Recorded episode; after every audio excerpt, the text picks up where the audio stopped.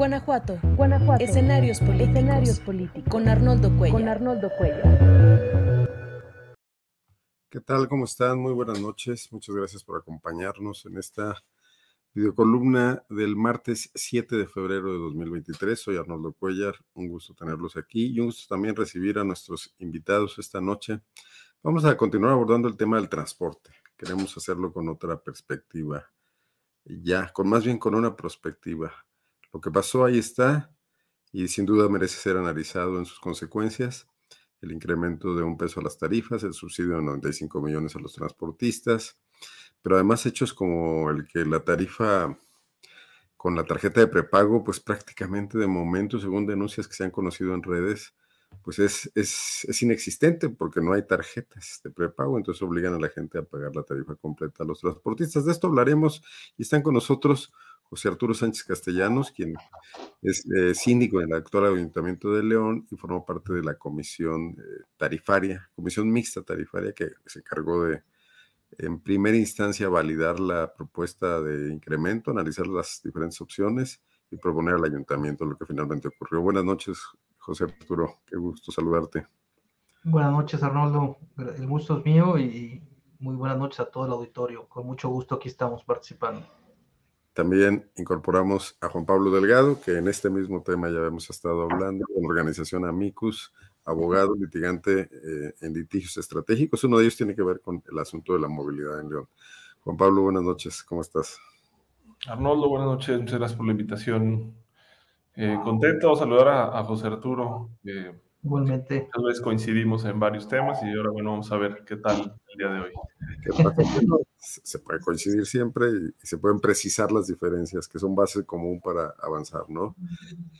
A mí me gustaría mucho empezar, y, y déjenme darle pauta aquí a, los comentarios. Bueno, pues la primera que llegó fue Linet P., eh, que me dice que le mande un saludo con muchísimo gusto. Además, hoy la vi muy activa en el chat de Julio Astillero y le agradezco sus comentarios como siempre. Qué bueno que, le gustan las videocolumnas. Muchísimas gracias. También Eva Guillermina, que también Sabiñón siempre está muy puntual en estas videocolumnas. Gracias, gracias como siempre por estar aquí. Ciclismo clásico, que lo invitamos a que no nomás viera las columnas de transporte, sino todas las demás. Y también le mandamos saludos, ¿no? Espero verlo en otras columnas donde tratemos otros temas. Y que además tiene un excelente sentido del humor. Ya, iremos viéndolo. José Arturo, ¿por qué no empezamos con tu balance de lo que pasó esta vez en el planteamiento de incremento y en la solución que le dio el municipio, y también desde tu punto de vista las diferentes eh, posturas que se conocieron en el tema de colectivos sociales con respecto a la situación, ¿no? Sí, bueno, ah, yo, diría que para empezar habría que ver el contexto en el que se da este, esta petición de, de ajuste tarifario, en, en, donde se había, el último que se había hecho había sido hace tres años y medio, y de ahí en adelante no se volvió a tocar el tema, lo cual ahí de, entrada me parece que es parte del origen del problema. A ver, a ver, estaríamos de acuerdo en que en medio de la pandemia hablar de eso hubiera sido una auténtica locura, ¿no? Bueno, sí, pero de cualquier manera... Todo se paralizó en el país y en el mundo. Sí, sí, pero, pero aún así, si tú te pones a ver el historial de aumentos, eh, los alcaldes hacen uno y se acabó y se va tres, hasta tres años hasta el siguiente y, es el trago amargo, ¿no? Del, trigenio, ¿no? pasar esa, esa, esa situación este, siempre eh, causa, pues, eh, mucha renuencia, ¿no? En, general en las autoridades municipales, por cómo está estructurado el, asunto de los ajustes, tarifarios. El asunto de la pandemia viene a agravarlo más porque, este, además, pues hay cifras que ya no son, eh, no, siguen un patrón como para poder seguir analizando lo que, lo que procede. ¿no? O sea, ¿a qué me refiero? Que con la pandemia pues disminuyó el, eh, la demanda de transporte eh, de una manera muy importante y entonces rompió los patrones de crecimiento, rompió los patrones de, de, de usuarios, etcétera, etcétera, y entonces pues eso complicó más el análisis. ¿no? Pero bueno, pasando este asunto, eh, en este contexto de tres años y medio, pues eh, lo, que lo que no se, lo que no, no, dejó de tener eh, movimientos e incrementos fueron algunas variables económicas, que son insumos básicos para cualquier sistema de transporte público o privado. Y eso hizo que, pues, en el estudio que se presentó por parte de los transportistas, pues se propusiera un incremento muy importante de, de, hasta cuatro pesos en las tarifas eh, generales, en lo cual, pues de entrada eh, se consideró desproporcionado, eh, no solamente por la situación actual, sino por que la información financiera de la que venía todo este análisis, pues no, era, no, no fue confiable, no podía ser confiable toda vez que no generaba eh, una imparcialidad eh, absoluta o una imparcialidad por razonablemente aceptable. Eso por deficiencias que hay en el reglamento que hay que corregir. Y entonces, pues eh, la postura del municipio fue, pues no podemos utilizar esa información para, hacer, para validar el análisis que hacen los transportistas, pero sí tenemos que reconocer de alguna manera el hecho de que muchas variables económicas en el, en indicadores financieros del país, pues sí han sufrido, han sufrido incrementos o ajustes importantes. La inflación, las tasas de interés, el, el costo de los combustibles, el salario mínimo, etcétera, ¿no?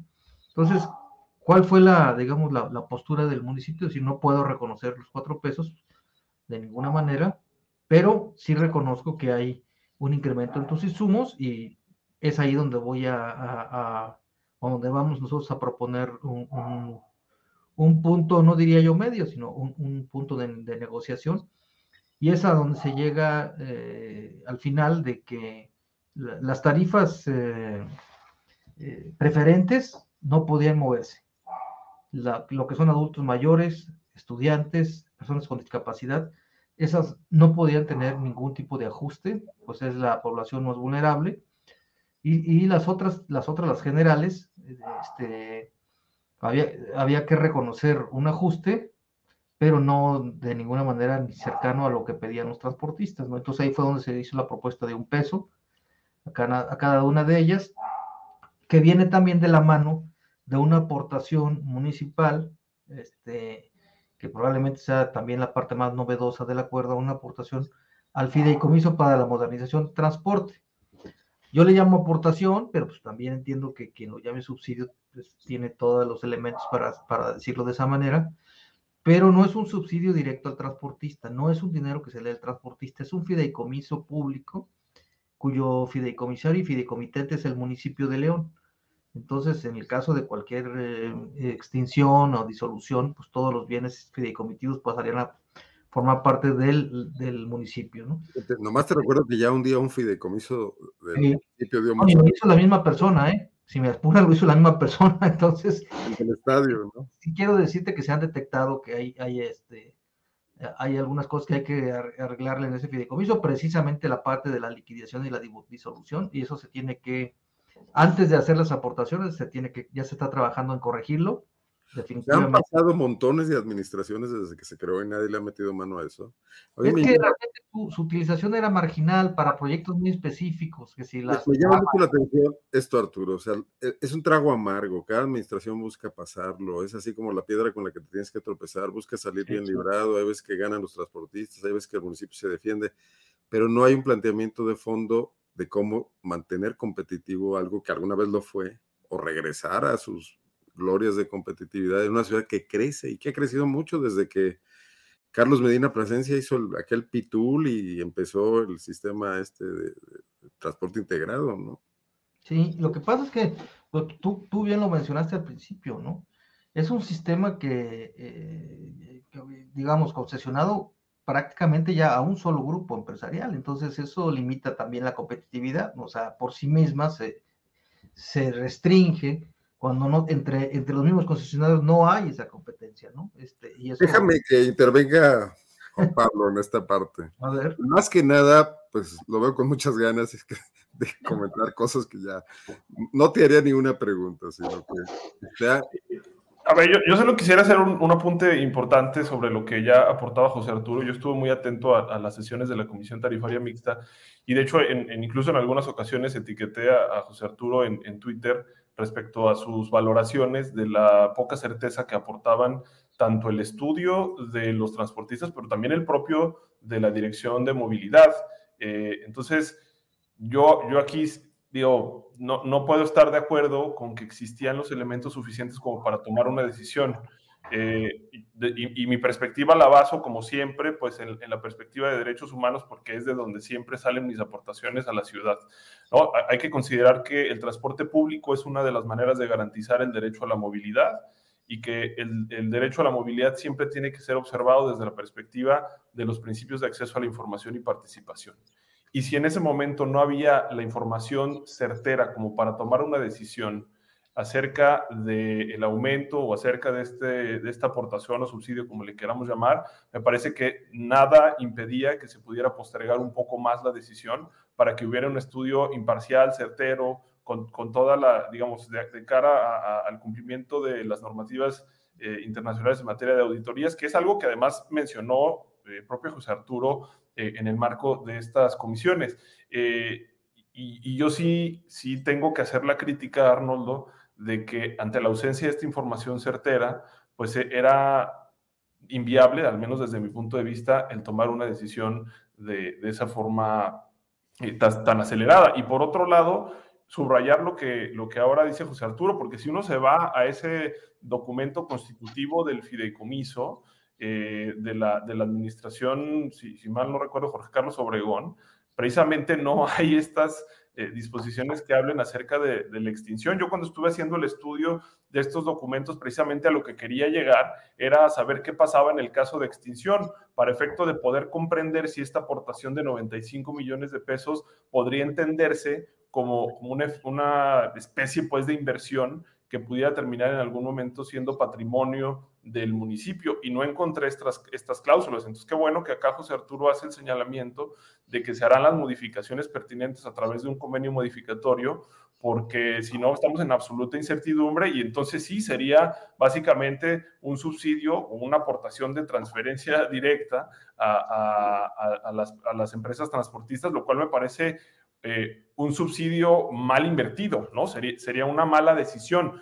Yo, no estoy en contra de, del, pensar en un subsidio en materia del transporte público en la ciudad, pero definitivamente una transferencia directa a las arcas de las empresas sí me parecería un error absolutamente garrafal y qué bueno que acá José Arturo nos, hace la previsión de que van a hacerse las modificaciones. Pero entonces yo no puedo comprender ¿por qué no postergar un poco más las decisiones para precisamente blindar al municipio eh, en todas estas, digamos, falencias que observamos muchas personas durante el proceso? Y, dentro del mismo proceso está eh, las falencias del, reglamento. Ya hablaba José Arturo de la falencia sobre la, la imposibilidad de solicitarle de manera expresa a los transportistas un estudio con determinadas características, pero también ahí podemos ver la integración de la comisión mixta tarifaria, que, en materia del otro principio que mencioné, el de participación, pues es absolutamente violatorio de los derechos de las personas que utilizan el transporte público, porque no, no tienen derecho a votar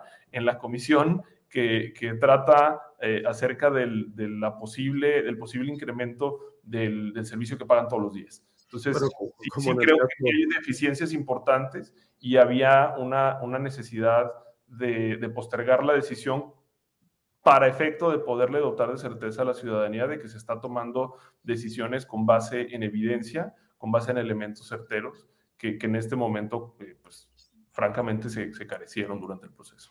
Antes de ir a tu respuesta, José Arturo, sobre estos temas que plantea Juan Pablo, eh, a ver, eh, esta doble lógica me parece también interesante sacarla a la luz, ¿no? Porque los transportistas dicen, somos un negocio, tenemos que tener utilidades para poder seguir sobreviviendo, para reinvertir, para que nos interese este tema. Sin embargo, es un negocio que sí recibe apoyos, que recibe apoyos del municipio para infraestructura, para bienes de capital, están las estaciones del CID. Es un negocio mixto, también debería ahí un poco operar cierta comprensión. Y lo otro que, menciona Juan Pablo de no escuchar la voz del usuario es el mismo modelo de Zapal. En el Consejo de Zapal no hay un solo asiento para las millones de cuentas de ciudadanos que son usuarios comunes y corrientes de Zapal, por ejemplo. Pero bueno, es otro tema. A ver, en el, en el, en el... Sí, sí, sí, adelante. ¿Estoy? Porque es como... Sí, sí, sí. Ah, perdón. Sí, eh, en el tema de postergar la decisión, entiendo, entiendo muy bien las, razones eh, aquí, aquí eh, Juan Pablo ha expuesto, incluso fue, fueron las eh, transmitidas también por la regidora Agüera Limón en la propia sesión del Pleno.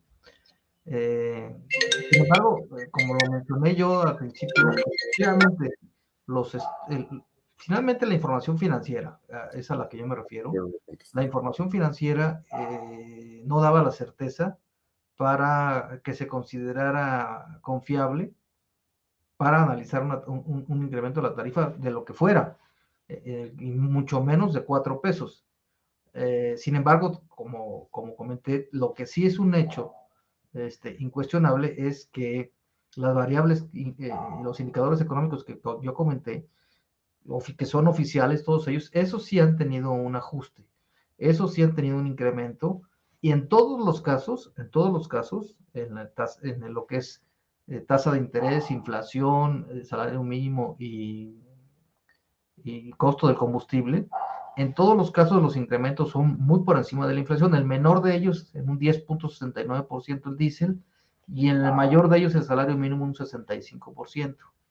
Este, esos, esos, eran, esos eran indicadores, son indicadores oficiales eh, y como lo comento, incuestionables. Y en el caso del ajuste que se dio a las tarifas, solamente, si lo, si lo también lo vemos en términos porcentuales, comparándolo con lo que lo estoy comenzando, solamente se incrementó un 8 y un 9%. En ambos casos, por abajo de, la, de todos los incrementos que he mencionado, este, y prácticamente rayando con la inflación de un año, de un año, cuando la, aquí estamos hablando de tres años y medio. Entonces, eh, se pudo haber por, probablemente así, pero había, en mi opinión, elementos suficientes para hacer un ajuste eh, de un peso, que es lo, digamos, ni siquiera la mitad de lo que estaban pidiendo los transportistas. Este, y obviamente, pues sí esperar a la, a, la modificación de los reglamentos y de los eh, instrumentos jurídicos que haya que actualizar para que la información financiera de aquí en adelante pues, sea confiable y partamos de ahí, ¿no? No de, lo, no de las cifras o de los indicadores oficiales, ¿no? Eso por un lado. Ahora, la otra parte de, de, la comisión... aprovecho un planteamiento que nos hace alguien en el, en el público, César Z, ¿Y qué posibilidades hay de que esos datos sean abiertos y que pueda tener acceso el público? O sea, que los transportistas, como empresa que presta un servicio público, estén obligados por las mismas eh, principios de, la transparencia a la que está obligado el municipio. Mira, eh, las empresas de autotransporte no dejan de ser privadas y digo, si nos vamos estrictamente a, lo que señalan las normas financieras en cuanto a la información de empresas privadas, las únicas que están obligadas a publicar su información financiera son las aquellas empresas que cotizan en la bolsa de valores, y que que son públicas, ¿no? Eh, que, emiten acciones y que cualquier persona puede comprarlas. Eh, esas son, en términos financieros, las, las únicas que están obligadas, pero por supuesto que a nivel del reglamento, pues tú puedes ponerle, así como, así como, como está ahorita establecido que deben de ser, los estados financieros deben de ser firmados por un contador público certificado, pues también podría decir, y, y eso es lo, lo que se pretende, que sean dictaminados por una, por una firma o por un agente externo imparcial. Y a mí me parece que incluso podríamos ponerle designado por el municipio, ¿no? de sobrada capacidad y reputación, etcétera, etcétera.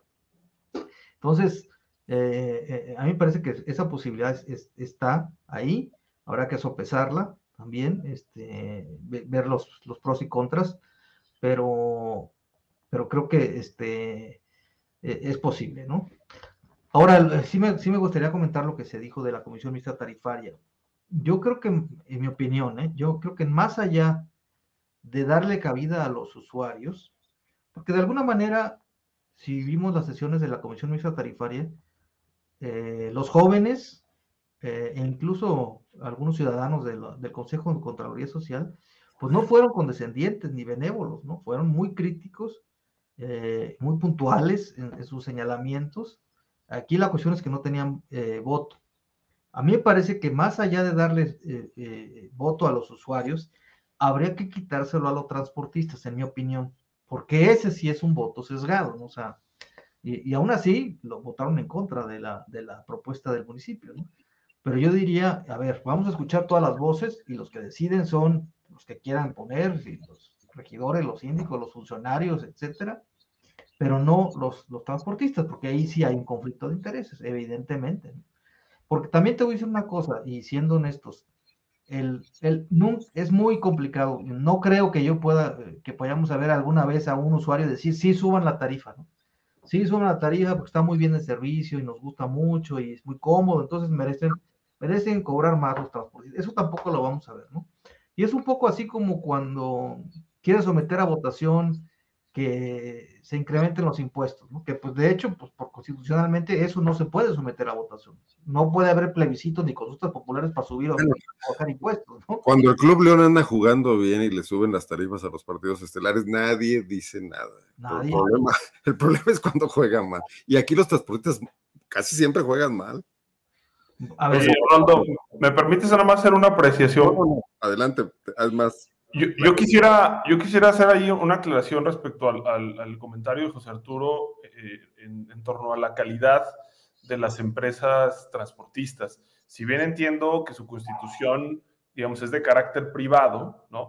Eh, y entiendo esta, este razonamiento que las únicas que tienen la obligación de, de compartir su información son aquellas que cotizan en bolsa, también hay que entender que en realidad esas empresas están ofreciendo un servicio público, ¿no? Lo que sucede es que esas empresas eh, prestan el servicio público porque el municipio terceriza ese servicio. Es decir, el hecho de que sean empresas privadas no quiere decir que dejen de prestar un servicio público. Y en ese sentido, su naturaleza, si bien en su acta constitutiva es privada, la realidad es que sus actividades tienen que ver con la prestación de un servicio público y entonces me parece que, valdría la pena eh, analizar doblemente este argumento de que no tienen la obligación de compartir este tipo de información. Repito, en el momento en el que las empresas prestan un servicio público, entonces tienen que transparentar la información porque están prestando un servicio de esa naturaleza. ¿no? Entonces creo que eso debe quedar. En el momento en que se concesiona el servicio público, aunque sea una empresa privada, entran otro tipo de intereses. Yo creo que sí podrían ser sujetos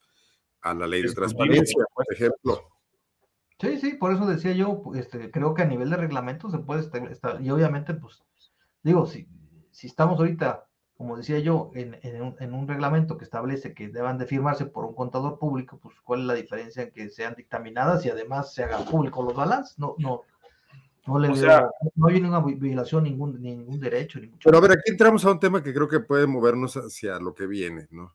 Eh, lo que pasó, bueno, ahí está. Igual si quieren volver a comentar algo de eso, pero yo te diría, ¿por qué estar eh, atados a esta situación? ¿Por qué el municipio no podría haber tenido voz, por ejemplo, en el hecho de que un transportista vendiera sus acciones a otro y se generara un cuasi monopolio?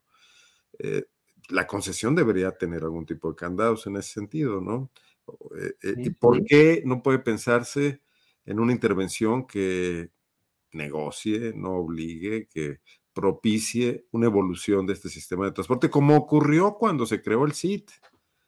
¿Por qué atarnos a algo que viene en, constante deterioro? Digo, nos va a pasar como al metro de la Ciudad de México. Digo, algo que fue bueno alguna vez, hoy no lo es tanto, y, las tarifas de mantenimiento, este jaloneo para mantener ellos su utilidad, el municipio, el, interés de los usuarios, continuarán hasta el infinito.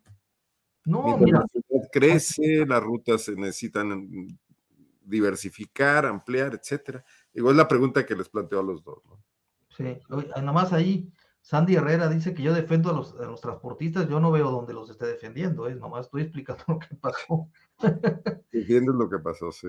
Digo, explicas, y sí. está correcto. A ver, eh, eh, eso es muy, a ver, si, si tú y yo, con, nosotros tres, como constituimos una empresa, nosotros podemos poner las reglas que queramos, ¿no? Es decir, y si alguien quiere vender sus acciones al otro, pues hay una cosa que se llama el derecho al tanto, en donde pues, no las puedes vender, ni no me preguntes a mí, etc.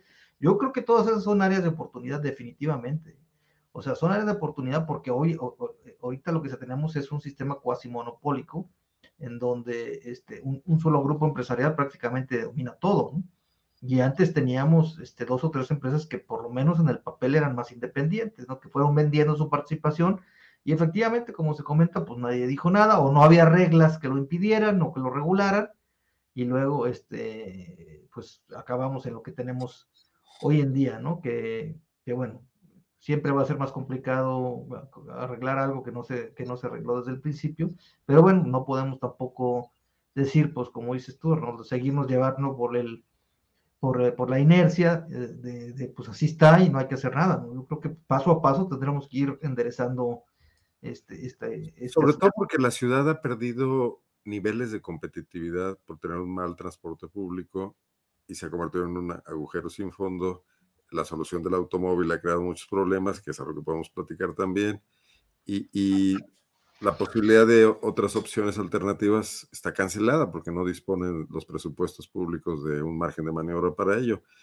Y tenemos una ciudad que se vuelve cada día más inhumana, más complicada para sus trabajadores, para sus empresarios, por un tema central. Entonces sí me parece algo, es como si no tuviéramos agua, digo, habría que estar discutiendo sobre eso todo el tiempo, porque digo, sé que, sé que está en el horizonte una cuestión así, pero no ha llegado.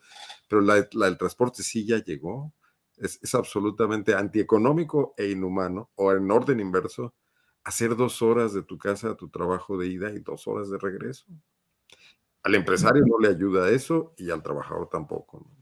No, y eso, y eso es este es, esos tiempos negativos que, de los que hablas tú, de decir un, ciudadano hace más tiempo con la, con la, proporción de la a más integración del sistema de transporte, mayor es el tiempo de, traslado. Porque entre más rutas tengas integradas, pues tienes que hacer más transferencias en el mismo sistema y eso hace que te que, que, tardes más, ¿no? Por eso es ahorita la propuesta de hacer rutas express en donde definitivamente hay, hay, hay, personas que hacen dos horas a su trabajo, pues es que, que esto no puede ser, no es sostenible, ¿no? No es sostenible y tendrá que empezar a ver rutas express, que no es otra cosa más que romper un poco el esquema de la integración del sistema, ¿no? Entonces sí es, sí es muy interesante ese aspecto. Y el otro, si quieren, ahorita lo abordamos, que es la parte del, del efectivo contra las tarjetas, ¿no? Que ahí este, también ahí hay, hay, un, hay un tema muy, muy interesante. Juan Pablo, ¿tú cómo ves esta situación? ¿Es posible? Ya tuvimos un ayuntamiento de seis años y no logró muchos cambios. Eh, hoy parece que no vamos a tener uno de seis años, según se ve del panorama. Pero se inventaron estas, estas reelecciones para que hubiera ese margen de maniobra que los tres años parecían no dar para grandes eh, soluciones a grandes problemas. Mira, más allá de, de, cuánto vaya a durar el, el, la, la, la, la administración que encabeza Alejandra Gutiérrez o las que hayan durado las demás, me parece que un tema de fondo que además reconoce el propio programa de gobierno municipal de esta administración es la histórica eh, priorización de la inversión pública en materia de movilidad hacia el, hacia el automóvil. Si, si, el municipio hubiese funcionado con otra tónica en el pasado, en donde se hubiera priorizado al transporte público, en donde se hubiera incentivado a las personas a utilizar alternativas sustentables de movilidad, como son la bicicleta, como es la caminata, de manera seria, de manera eh, que, que palpable en el presupuesto, entonces tal vez hoy estaríamos hablando de otra historia, eh, en la que el municipio contaría con un servicio mucho más eficiente, en el que imagínate una serie de aportaciones a este fideicomiso histórico, hoy estaríamos hablando que el municipio, entre comillas, podría estar presumiendo de tener eh, posiblemente como parte de su propiedad, por tratarse de un fideicomiso público, incluso de unidades de transporte público numerosas, que lo pondrían en una situación de negociación muy distinta frente a los transportistas. Entonces, eh, creo que esa es, esa es una de las conversaciones de fondo que nos invita a tener eh, este, este nuevo aumento y esta aportación de 95 millones de pesos nueva. Eh, ¿Cómo es que gastamos el dinero de movilidad en nuestra ciudad?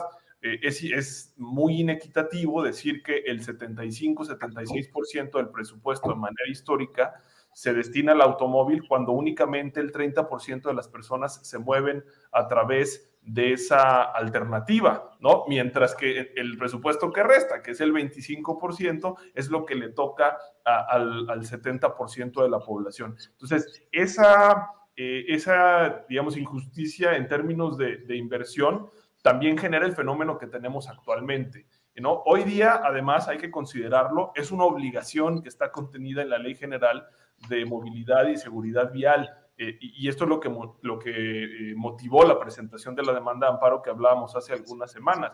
Hoy si, si analizamos el presupuesto del de, el programa de inversión del municipio y analizamos cómo se comportó la inversión del municipio el año pasado para, para digamos, reducirlo a la actual administración, pues estamos incumpliendo el contenido de la ley general de, movilidad y seguridad vial. Y entiendo todo lo que esto implica, ¿no? El, modificar la pirámide de la movilidad, por supuesto, que, que, puede generar molestias, por supuesto que, que en algún momento será una decisión política compleja de tomar, pero yo siempre he estado del lado de, asegurar que se está para gobernar, no para ser popular y volver a ganar una elección, sino para tomar decisiones que sean trascendentales y que puedan a la larga generar las mejores condiciones, en este caso de movilidad para el municipio. Eh, y, el hecho de que el municipio reconozca en su programa de gobierno que es un error priorizar la inversión al automóvil y que reitere en el presupuesto de egresos del 2022 y del 2023 el mismo error, pues entonces es una contradicción que francamente yo no puedo entender. Diana Oseguera dice que hay que reconocer la funcionalidad del transporte en León. Bueno, eh, tuvo mejores épocas definitivamente, ¿no? Cuando, y quizás también la ciudad era de otra magnitud y en ese momento había una energía para renovar del gobierno y de los propios empresarios. Pero hemos vivido épocas mejores en, muchos sentidos, ¿no? Eh, yo recuerdo cuando, hablando de problemas complejos, cuando eh, Carlos Medina llegó a la presidencia municipal de León hace ya 30 años o más, 34, que el gobierno del estado le dijo, ah, sí, pues cobra tú tu predial, y le aventó un montón de cajas en el municipio con los padrones del, municipio de León, y no los arredró el asunto, ¿no? Ahí había otra energía. Ahorita pareciera que el tema del transporte es así complicadísimo de resolver, ¿no? Eh, que estamos ante este, este ya no es pulpo camionero, porque ya quedamos que tiene una sola cabeza. Eh, bueno, los pulpos también la tienen, desde luego, y muchos tentáculos. Pero parece que, que, no se puede hacer nada, a, grado tal de que los tienes metidos en la comisión tarifaria, son juez y parte, que te presentan los estudios como ellos quieren y con los datos que, que consideran convenientes, y que seguramente están muy molestos por el tema del peso de transporte, que vamos a ver ahí que van a encontrar la manera de ahorrar en otras cuestiones, afectando a los usuarios, ¿no? Eh, mi tema sería, pues, Arturo, y sobre todo planteártelo, ¿no ves esta posibilidad? O sea, quizás no en este gobierno que le queda un año y medio, pero sí en, que sea un planteamiento político que se discuta, y bueno, también tú, Juan Pablo, que ahora ya te da por participar en elecciones, aquí alguien te pregunta que si, que, te vas a lanzar, ¿no? Este, para, para meter el debate en el, en, el, en el espacio social, donde incluso todos los candidatos tuvieran que pronunciarse al respecto. Hay que recordar otra cosa. Yo entiendo que los empresarios transportistas, que no se limitan a los camiones, sino también tienen taxis, son importantes eh, para las campañas políticas, sobre todo del Partido de Acción Nacional, lo cual mete otro ruido en el tema del debate, ¿no?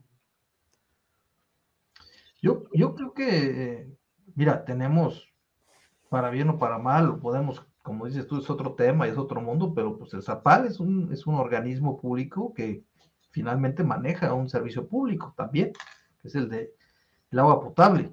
Este, tenemos el CIAP, que, que maneja el, servicio público de aseo. Y, así, si quieres, vamos para abajo, a lo mejor en menor importancia, pero hay, hay organismos públicos descentralizados del municipio que, que, manejan o que administran. Entonces, si me preguntas eh, si, si si no hay, otra opción. El CIAP sus bemoles, eh, el CIAP con sus bemoles, porque está concesionado el servicio de limpia. y, en medio, y en medio de la pandemia disminuyeron las rutas en la zona norte de la ciudad de diario a tres días por semana, lo cual significó un mundo de, de recursos para el concesionario y de ahorro para en sus costos, ¿no? Sí, sí. Y, no le preguntaron a nadie, nomás avisaron. Ahora va a pasar esto. Cuando yo les digo, ¿por qué una concesión que se otorga bajo unas condiciones puede ser modificada de un plumazo? No, bueno, es, en ese caso, pues, eso se, hizo con la venia del, del, CIAP, del, del, CIAP como organismo público, ¿no? O sea, quien haya estado ahí y quien haya estado, haya sido la máxima autoridad del municipio, pues eso finalmente era un organismo público y pues es como tan sencillo como, por ejemplo, las tarifas de entrada a la feria, ¿no? Pues esas no se mueven si el ayuntamiento no dice que sí, así de sencillo, ¿no? Desde ese nivel hasta para arriba con, con, mayor razón, ¿no? Entonces... Sigue con tu razonamiento, nomás. No, digo, mi razonamiento es, no hay otra opción, hay, sí las hay, tan las hay que las tenemos en la ciudad. ¿Cómo hacer la transición si fuera eso? la conclusión de un gran estudio, de una gran em, eh, convocatoria, etcétera, etcétera, eh, ahí es donde dices tú mejor le subo un peso y ahí nos la vamos llevando, ¿no? Pero, pero Sales del trago amargo. Sí, creo que. Ahora, eh, la parte de, que comenta Juan Pablo, yo cuando me enteré de la, de la demanda de amparo, la verdad que se me hizo muy interesante y te voy a decir una cosa, se me, me dio, me dio gusto porque, este, pues sí, sí, sí, sí es algo eh, que está establecido en la ley y que algo que se debe de hacer este, en base a los derechos humanos, etcétera, etcétera yo no le veo nada de malo que venga una autoridad judicial a decir, oye, pues aquí no, no cumpliste con la ley y, reformula tu presupuesto. No pasa nada. Efectivamente, eso genera eh, molestias, este, genera también, eh, digamos, eh, desacomodos en todo, en todo la movilidad del municipio, etcétera, etcétera. Pero, ah, mira, a mí me encantaría poder utilizar el transporte público. Me encantaría este, dejar el automóvil y subirme al transporte público porque sea eficiente, este, no para, como se dice ahí con mucha, a veces, este, un poco de demagogia para que vivas, como, no, no, simplemente como se hace en otros países y en otras ciudades, sobre todo en Europa, en donde el, transporte público lo utiliza todo el mundo porque es el mejor medio de, de movilidad, porque no tengo que usar el, automóvil, este, porque llego más rápido en el tranvía, llego más rápido en el, en, el, metro, o incluso en algunas ciudades ya muy, muy avanzadas, pues la bicicleta por encima incluso de estos medios este, eh, de transporte convencionales o, motorizados o eléctricos, ¿no? Entonces, yo, a mí me encantaría de veras tener una ciudad en donde yo salgo de mi oficina, tomo el transporte, este, me voy para acá, es rápido, es eficiente, etcétera, etcétera. Y yo creo que eso, eso, para allá va es, esa, esa, demanda, pues, eh, que, ha, interpuesto ahí Juan Pablo y su gente. Y a mí, la verdad que digo, bueno, vamos a ver qué, qué, el, juez de distrito que haya tomado, tomado este asunto, pues, qué nos va a pedir, ¿no? Al municipio, a ver, a ver si es cierto, a ver, a ver, a ver, dame tus presupuestos, a ver si estás cumpliendo o no. Y va a ser interesante, ¿eh? Va a ser interesante. y, y la verdad, te lo digo honestamente, yo no le tengo miedo a que llegue una resolución judicial y digan, reformulen aquí, porque así, así está la ley, ¿no? Antes de que intervengas, Juan Pablo, una pregunta. ¿E-, ¿Existirá en el IMPLAN algún tipo de estudio sobre la movilidad de León? O sea, la cantidad de gente que se mueve en bicicleta, qué ruta sigue, por dónde sería más importante una ciclovía amplia, ¿no? Estas cosas que existen ahí como, como de pena ajena para compensar, ¿no? Porque por ahí se puede canalizar una gran parte del movimiento diario de, zonas de la ciudad hacia las escuelas, hacia los centros de trabajo. ¿Existirá algo así? ¿Ustedes saben? Sí, sí existe. Eh, en el IMPLAN hay un, plan integral de movilidad urbana sostenible. Eh, eh, además, de manera constante se hacen, digamos, estudios de viabilidad de ciclovías y, estos incluyen también estudios de viabilidad de, eh, incluso de las, pavimentaciones que se hacen, de los, de los diferentes eh, pasos a desnivel y obras de infraestructura automovilista tan, pues, digamos, ambiciosas que, actualmente están en proceso y las que vienen, eh, si es que no se modifica el presupuesto. entonces, sí, y además incluso hay estudios de origen-destino. El último, si, si no tengo la información mal, es de la pandemia. Entonces, ese habría que actualizarlo porque evidentemente durante la pandemia la movilidad de la ciudad, eh, pues, pues eh, digamos, tenía unas características absolutamente distintas. ¿no? Sería muy interesante contar con un estudio muy integral pues, de origen-destino para poder determinar eh, con mayor certeza el destino del presupuesto. ¿no? Pero están esos estudios ahí, una cosa es que se usen y eso también me parece que no es una falencia. Yo quisiera acá retomar, Arnoldo, algo interesante, porque José Arturo de pronto plantea la posibilidad de, algo que, mencionaron durante las semanas pasadas colectivos como No Más Pobreza, incluso el, propio Observatorio Ciudadano de León, entre otras personas, de la municipalización, de, incluso del servicio público como una alternativa eh, de prospectiva, dado que, eh, digamos, si, siempre pensamos que cada alcalde o alcaldesa va a tener que tomar el trago amargo de subirle al transporte público, entonces estamos hablando de, pues de, una, de una solución que, nunca de, le vamos a una De una resignación, ¿no? Sí, sí, un, problema que nunca le vamos a poner solución. O sea, entonces, si ya, si ya tenemos la, la necesidad de plantear todos estos escenarios posibles, yo reitero mi primer punto, Arnoldo. ¿Por qué no aprovechar esta oportunidad de la solicitud de, los transportistas de la ciudad, pues para generar todos esos escenarios? Eh, ¿Qué requeriría que el municipio municipalice todo o una parte del servicio público? Y si es viable, porque tal vez no lo sea eh, para, en este momento para el municipio a lo mejor es viable, eh, digamos, destinando una cantidad importante de dinero y, ahora que se, de hecho el día de hoy se aprueba este, esta solicitud de, préstamo que, quedó adjudicado para BBVA, bueno, pues pensar si eh, las prioridades del municipio son otras. Eh, y, y, al mismo tiempo, este, digamos, estudio mucho más extenso sobre las, las potencialidades que tenía eh, el poder analizar las alternativas existentes, pues también tenían que tomar en cuenta eh, el uso modal actual, ¿no? O sea, el saber cómo se mueve la ciudad, como bien lo mencionas, pero también cómo los incentivos actualmente están alineados para que las personas dejen de utilizar también el transporte público, porque hay una lógica bien interesante detrás del aumento de, un peso. O sea, al final las empresas dejarán de gastar 95 millones de pesos por este subsidio que en teoría, digamos, lo dejarían de gastar las empresas eh, por obviedad y 132 millones de pesos adicionales que van a estar ingresando a sus arcas para, para poder mantener esta eh, llamada utilidad eh, razonable.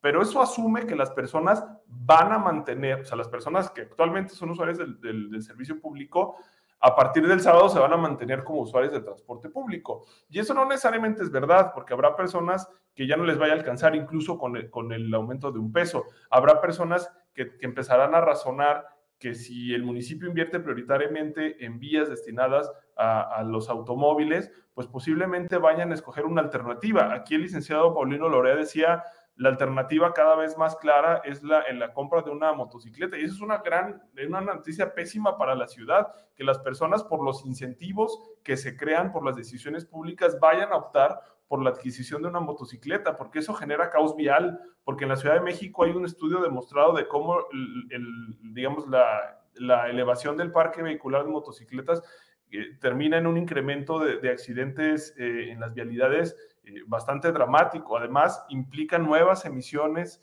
eh, de contaminantes al aire que por sí ya es de muy mala calidad en nuestra ciudad. Entonces, a mí sí me hubiera gustado eso, Arnoldo. O sea, que, que si en esta oportunidad teníamos la oportunidad de, de, generar estudios de todos los escenarios posibles, pues nos hubiéramos dado entonces el tiempo para que los estudios fueran bastante serios, certeros de las alternativas que tenía el municipio y a partir de ahí entonces sí determinar cuál era la mejor, si trasladarle el costo a las personas usuarias del transporte público o no, porque en este momento sí le trasladamos 132 millones de pesos a las personas usuarias al año, además de ese subsidio de 95 millones pero posiblemente había otras alternativas, ¿no? E incluso el poder comunicar de manera abierta a la población la viabilidad, porque era una inquietud sentida eh, en las semanas pasadas, de la, de la municipalización del servicio eh, totalmente o en parte, ¿no? Entonces, yo creo que esta, este, este planteamiento que hace José Arturo refuerza el argumento de que necesitábamos estudios con mucho más certeza, tanto de carácter técnico como de carácter financiero, ¿no? Esa sería mi, mi aportación.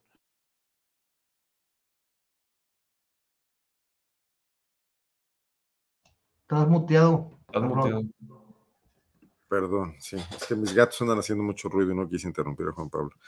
El tema de las motocicletas trae un tema adicional, que son un vehículo que ha sido usado mucho por, para cuestiones criminales. Sí A su vez genera una reacción de la policía y, luego detienen a justos por pecadores y es, es todo un lío, ¿no? En ese sentido. Además, hay muchas que no están plaqueadas. Eh, no, no, se compone nada, si ese es el caso eh, que, por los que puede optar la gente, ¿no? Para resolver este tema. Y además, la otra, trasladar a una familia completa en, en una motocicleta aumenta el riesgo también, ¿no? ¿Cómo ves, José Arturo, esta situación? Ustedes ya no le van a entrar a este tema salvo el fideicomiso y aclarar, o sea, ¿ya consideran que le dieron vuelta a la página como ayuntamiento y que a otra cosa mariposa? No, Además, en unas semanas van a estar ya en pre-campaña todo el mundo. Yo no. Ni para reelegirte. ¿Tú qué crees? este, eh, no, yo creo que, yo, es más, ahí hay algo que, se dijo también y que no debe de, echarse en saco roto, decir, y yo lo, y lo dije yo en lo personal, decir, no podemos dejar que esto cada tres y medio años se, se vuelva el trago amargo, esto tiene que ser parte de un, de un proceso en donde entre igual a la revisión y al, análisis, a la evaluación de los servicios públicos del municipio. Y, es en y si en esa evaluación se concluye que se debe de abrir al debate la municipalización del transporte, que se abra el debate, que se abra el debate, que se aporten todas las, las, eh, las reciban todas las propuestas, se aporten todas las ideas, se vea la viabilidad o no y, por supuesto, por supuesto, se establezca, un, en caso de que sea así sea, se tenga que establecer un periodo de transición, porque no, esto, esto sí, es un, lo que sí es un hecho es que no puede hacerse de, de, un día para otro, ni de manera eh, eh, mal planeada, porque entonces ahí sí eh, vamos a destruir lo, lo, que queda, bueno o malo, este, y, pero yo no me cierro a eso, o sea, la verdad es que es que no, o sea, pero yo antes que, antes de eso, antes de llegar a eso, a mí me encantaría que se transformara la movilidad en el municipio y de veras los ciudadanos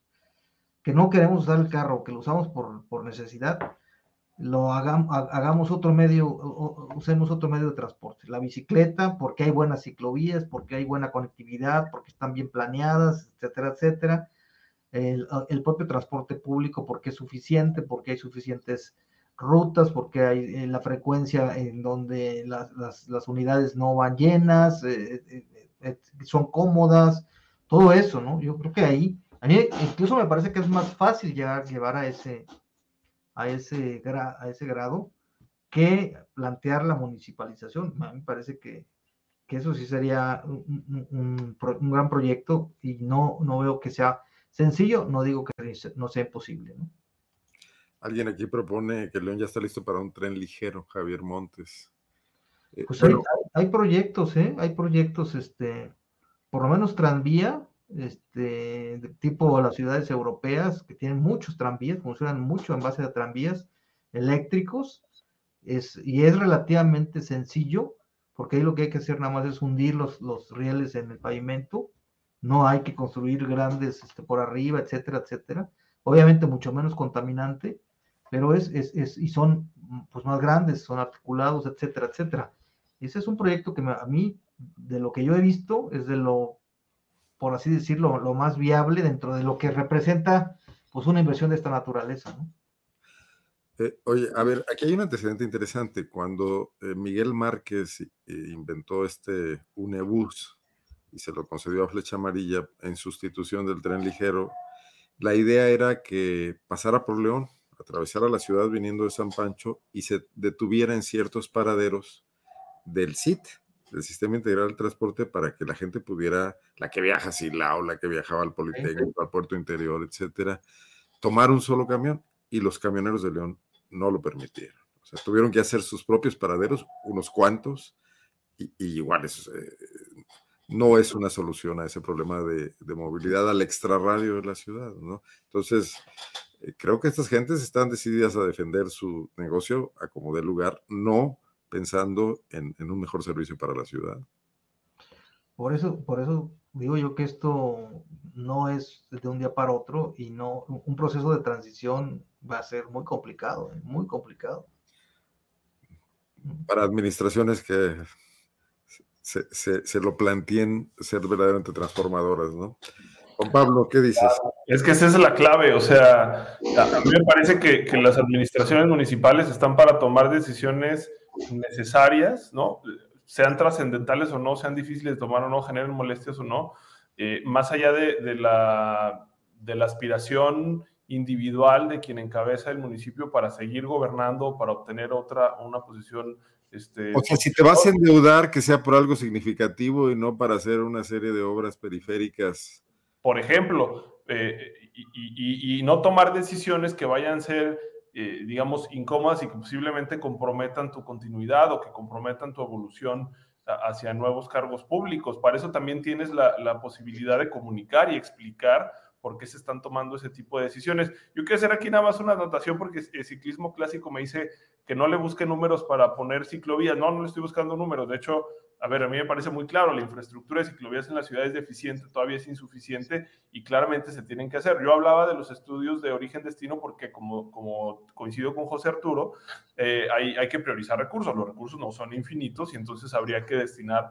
a aquellas que, que, que en principio sean más necesarias, no todas se podrían habilitar al, al, mismo tiempo, pero sí, sí, eso yo coincido, Arnoldo, ¿no? Es, me parece fundamental que, que, los gobiernos de, municipales, estatales, federales, lo que sea, no tomen decisiones con base a su, posible continuidad, eh, ¿no? Tienen, tienen el reto de explicar por qué se toman decisiones que a futuro van a ser importantes y ese es un mejor reto que asumir que simplemente tomar las decisiones cómodas que, que posiblemente puedan terminar pues en una, en una continuidad porque no le moviste, no moviste mucho al status quo, sabiendo que el status quo eh, no, no es una situación favorable para, en este caso, para el municipio. Sí, bueno, eh, volviendo al caso de Zapal, eh, un, fracaso sonado de esta para municipal que sin duda funciona bastante bien fue el, tema del zapotillo. El, tema del zapotillo no por la cancelación que hizo López Obrador, sino por la no construcción del acueducto durante no sé cuántos años, José Arturo, tú debes tener más claro que yo, pero una década prácticamente. Bajo gobiernos que podían, eh, con los que puede haber habido mucha interlocución de, los eh, círculos que coinciden en, ese en su consejo, ¿no? Que era el de Calderón, era el de. Llegó a haber gobiernos estatales y federales del mismo partido, este, al mismo tiempo, ¿no? En Jalisco, en Guanajuato y, en, y, a nivel federal. ahorita hay de cada gobierno, hay gobiernos estatales de diferente partido y federal de otro, o sea, hay tres de diferente color, pues no podemos esperar otra cosa. ¿no? Bueno, ciclismo clásico le gustó tu respuesta y dice que ya tiene su voto, Juan Pablo. Oigan, pues algo para cerrar. Un mensaje de creatividad sobre este tema. O sea, a mí me gustó mucho en la entrevista que hice con las gentes de No Más Pobreza, que tocaba mucho el tema de que empresarios de la ciudad, líderes de, organizaciones empresariales, están conscientes de que el transporte les causa problemas en las empresas, les causa un problema de competitividad. Eh, eh, porque ahí podría ser la suma de una serie de esfuerzos no polarizantes, sino buscar el, interés común, donde realmente si el transporte colectivo, el corporativo detrás de él, se resiste, se quedará prácticamente solo, ¿no? La, ciudad, el municipio, aliado con los usuarios de transporte, aliados con los empresarios, podría ser una buena palanca para buscar no, no expulsarlos, sino modificar muchos de los parámetros que se tienen hoy, ¿no? Pero eso es lo que yo pienso. ¿Ustedes qué piensan? concretamente, a ver. ¿Qué, perspectiva de futuro tenemos que nos pueda dar una opción de mejora en este tema y no la continuidad de este deterioro creciente que nomás se va eh, sobrellevando? Eh, es un tema económico y tema de derechos, pero es un problema político también, ¿no? Sí, claro, bueno, y en base a lo muchas veces las decisiones se toman en base a... acá menciona algo Federico Belio, la zona metropolitana, San Francisco, Purísima y Silao, que es todavía eh, otro concepto y que sin duda tampoco lo podemos negar, ¿no? la gente vive en un lugar y trabaja en el otro, ¿no? O vive en un lugar y estudia en el otro, de este, de este círculo. Sí. Mira, yo creo, yo creo que, este, como se comentaba aquí, o sea, eh, un, un, verdadero cambio, un verdadero este, decisión, eh, ¿cómo se llaman? De estas eh, radicales, en donde se, busque mover el status quo, ¿no? disruptiva, ¿no?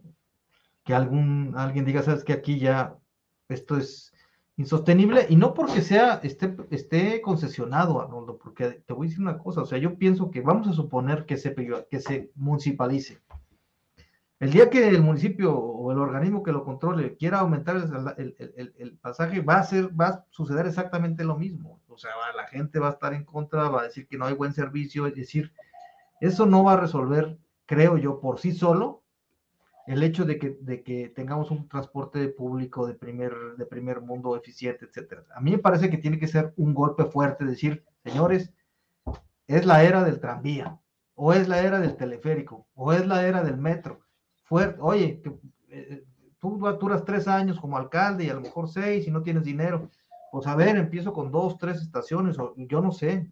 De alguna manera, pero creo que solamente así, porque de, otra manera, el, solo hecho de municipalizarlo por, sí solo para quitarle el negocio a, a, unos, este, y con eso tener un sistema pues más barato y más eficiente, yo, yo no creo que ese sea necesariamente el resultado. ¿no?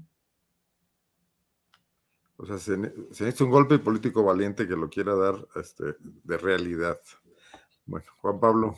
Pues, ¿te acuerdas, ¿te acuerdas hace dos semanas que estábamos hablando sobre la demanda Arnoldo, ¿no? Que, yo, que yo ironizaba con esta, con esta frase famosa del gobernador del estado del, del, golpe de timón, ¿no? Eh, me parece que, que, aquí aplica, ¿no? O sea, es, eh, hay, que, hay que tomar decisiones trascendentales. Y, nada de esto que comenta José Arturo, que tiene que ver, y, las personas que nos están viendo, eh, que tiene que ver con un tranvía, que han hablado de teleféricos. Los teleféricos también han sido planteados anteriormente, sobre todo para zonas elevadas en la ciudad, que tienen la, la, elevación necesaria como para que eso pudiera ser una, alternativa, tal vez no a largo plazo, pero sí para solucionar el problema actualmente que tienen de conectividad, por ejemplo, en las joyas, en, Barranca de Venaderos, Jacinto López, etcétera, que son, son zonas en las que podría ser susceptible esta solución, más pensando que, nuestra ciudad no tiene este problema tan álgido de, de, ser una zona sísmica como si tiene el, tiene el problema la Ciudad de México, ¿no? Pero para todas estas soluciones, tranvía, tren ligero, lo que dice el licenciado Lorea de, invertir para que haya más autobuses, para que la periodicidad sea más, eh, más corta, todo eso implica inversión. Eh, y, la inversión entonces se vuelve la clave. Y, entonces, y en consecuencia, el hecho de seguir gastando prioritariamente el presupuesto en materia de movilidad en el automóvil es claramente ir hacia un sentido que no tiene eh, ninguna explicación lógica. De tal manera que el, golpe de timón famoso, pues debería de ser el alterar el presupuesto público hacia una mejor alternativa y entonces sí tomar esas soluciones. Yo en este momento no me decanto. parece nada más como una mala costumbre, ¿no? Inaugurar puentesotes como del tamaño de la vanidad de los pues políticos. ahorita, estamos, ahorita estamos en la ciudad con el malecón. El malecón no, va, no es necesariamente una alternativa que va a generar mayor fluidez. O sea, eso es una, una falsedad. Estamos con talabarteros. Estamos ya elaborando, este año se está proyectando la modernización del, del este, de, Boulevard La Luz, ¿no?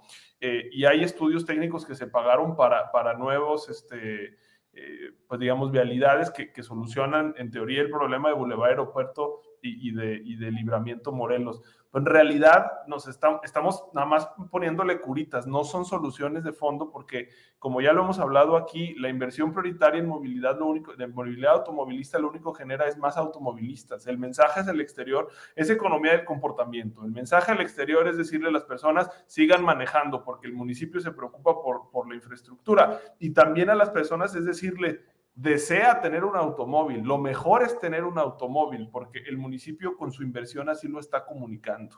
Entonces, ¿dónde está la decisión valiente? Pues alterar de manera radical la inversión en materia de movilidad y por supuesto sí acompañarlo de una serie de, mensajes, una serie de, digamos, como esto decía que José Arturo, ¿no? De, mensajes de conciencia de por qué es importante modificar eh, nuestro modo de movilidad eh, acompañado, por supuesto, también de condiciones de seguridad, ¿no? Porque eh, yo, por ejemplo, les comparto, yo me voy caminando a la oficina todos los días porque me queda cerca, pero cuando es de cuando me, toca ya de noche, no me atrevo a regresar caminando porque pues voy cargando una computadora, capaz no debería estar relevando, digo, revelando estos detalles aquí, pero, pero bueno, estas decisiones se toman todos los días en la ciudad, eh, entonces por supuesto que son temas que van aparejados. Y uno último ya para cerrar el, el comentario es entender que mientras la ciudad se siga planeando de manera eh, desordenada, mientras nos sigamos expandiendo en la mancha urbana, el problema de movilidad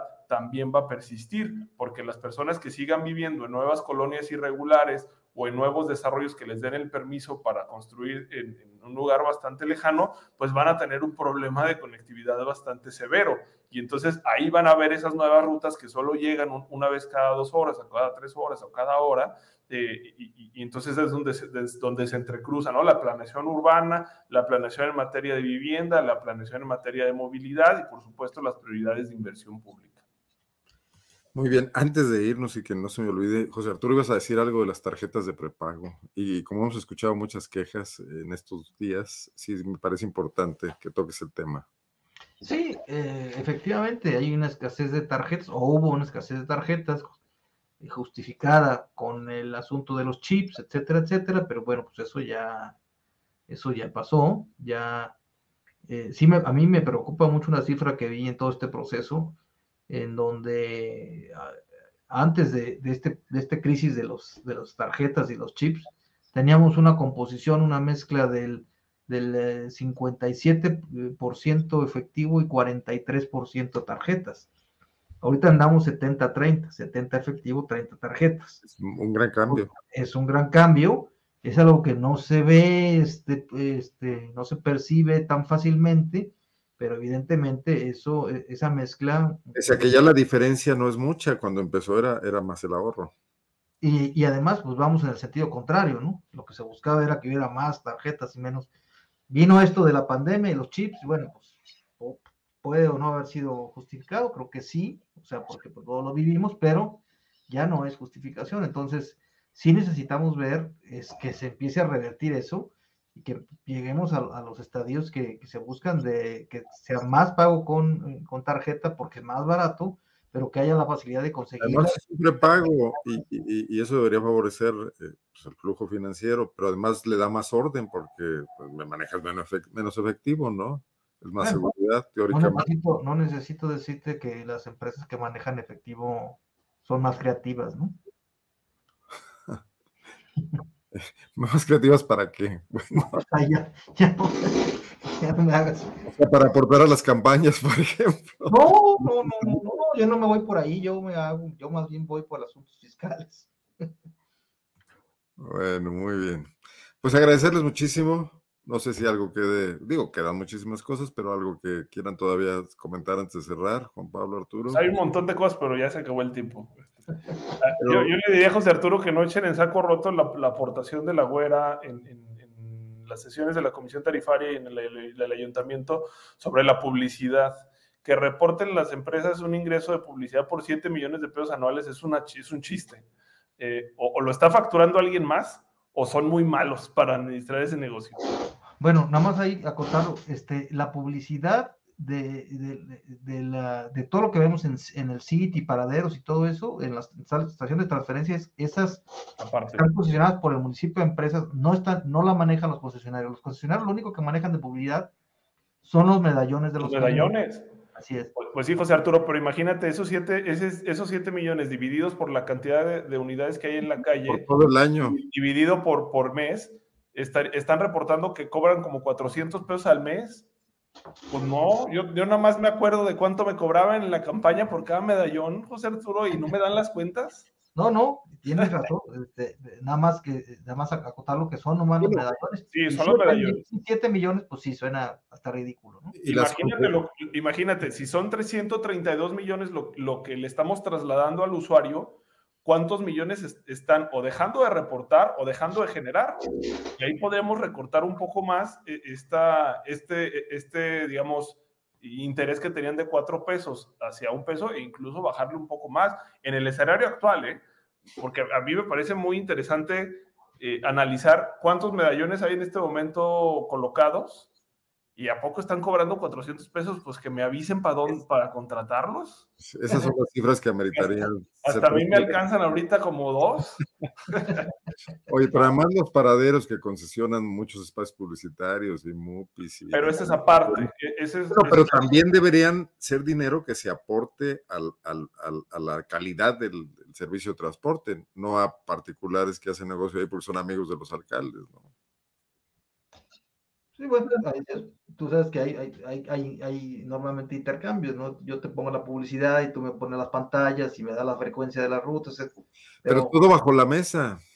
Todo, todo. No, no, hay muchas cosas que sí están sobre la mesa, pero pues sin seguimiento, pues como dice, obra, ¿qué? Super, obra, este, bueno, orden dada y no supervisada, pues eso mismo. Pero coincidimos quizás es lo que podríamos concluir que necesita una buena mano de, de, orden y de control todo este tema del transporte por parte de quien es responsable, que es la autoridad, porque es un servicio público, ¿no? Ojalá, ojalá se pueda hacer, José Arturo. Creo que es un buen tema para construir una imagen de, de precandidata fuerte. Yo creo que sí. Bueno, muchísimas gracias, Juan Pablo. Pero, de otro color, Arnoldo. Bueno, de, aquí sale José Arturo con una propuesta de Movimiento Ciudadano, quizás para una posición, ya que el PAN no lo va a utilizar.